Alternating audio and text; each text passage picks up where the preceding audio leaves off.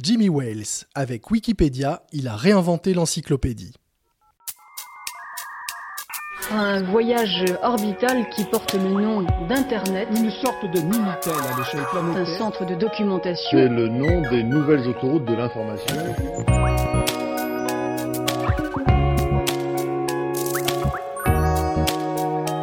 Les génies du numérique, un podcast capital.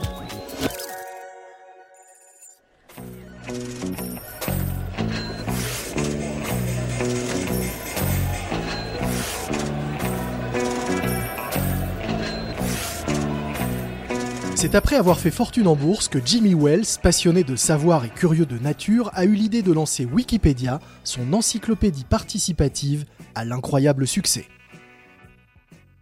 En septembre 2018, en plein débat sur la réforme du droit d'auteur en Europe, Jimmy Wales, le fondateur de Wikipédia, donne son avis sur le sujet. Les créateurs doivent être rémunérés pour leur travail, tweet-il.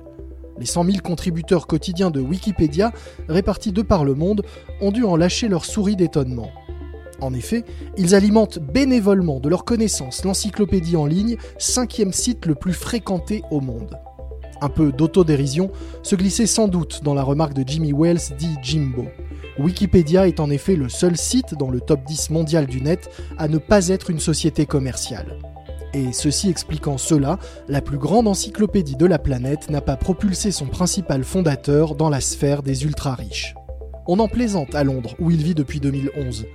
Lors de son troisième et dernier mariage en 2012 avec Kate Garvey, l'ancienne secrétaire de Tony Blair, on a ainsi porté un toast au plus célèbre entrepreneur du net qui n'est pas devenu milliardaire.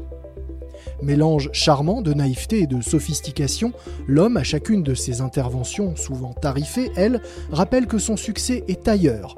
Grâce à Wikipédia, chaque être humain peut avoir accès à l'ensemble des connaissances existant sur la planète. Bien plus utile que Facebook ou Twitter, aime-t-il souligner. Et il a raison en postulant que si personne ne sait tout, tout le monde sait un petit peu, et que chacun peut apporter et partager ses connaissances, Wikipédia a suivi l'intuition de Galilée qui disait ⁇ Je n'ai jamais rencontré d'homme si ignorant qu'il n'eût quelque chose à m'apprendre ⁇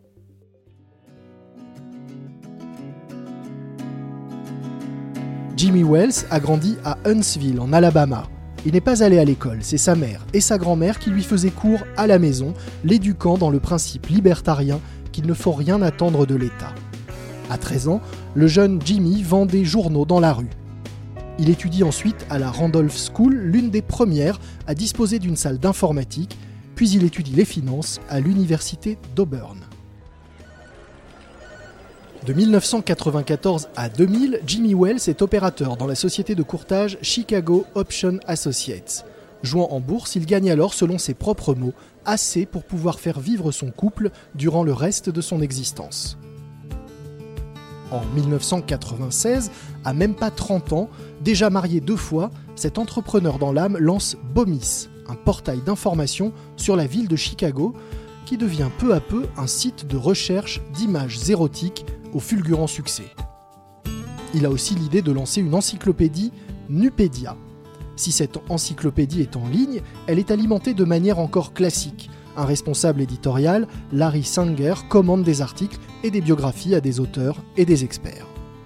Ce qui est nouveau en revanche, c'est que pour faciliter le travail de correction des textes, le duo décide d'utiliser le wiki, une application web en licence libre inventée en 1995 par l'informaticien américain Ward Cunningham. Wiki est un mot hawaïen qui signifie rapide.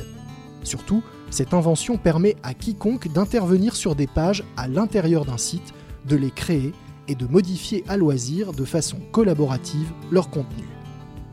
Le 15 janvier 2001, Jimmy Wells met donc en place le wiki sur son encyclopédie et avertit les auteurs de cette nouvelle façon de travailler. À l'époque, rien n'est défini, pas même la façon de financer cette encyclopédie d'un nouveau genre. Le fondateur imagine alors même de vendre des t-shirts ou de faire payer une cotisation au lecteur avant d'opter finalement pour la création d'une fondation à but non lucratif, Wikimedia. Un peu plus de 15 ans plus tard, Wikipédia existe en 288 langues et rassemble 42 millions d'articles, dont près de 6 millions en anglais et plus de 2 millions en français. Jimmy Wells a réussi un pari vertigineux que chaque habitant de la planète puisse tenir en poche, gratuitement et dans sa langue, l'ensemble des connaissances. Mieux encore, Wikipédia a donné naissance à une formidable communauté. Elle fonctionne sans hiérarchie et sans chef. Chaque seconde, des milliers de bénévoles corrigent les fautes, rédigent, améliorent et vérifient les articles. La qualité des fiches de Wikipédia, longtemps dénigrée, est désormais reconnue. Elle repose sur un principe fondateur, la fiabilité des sources.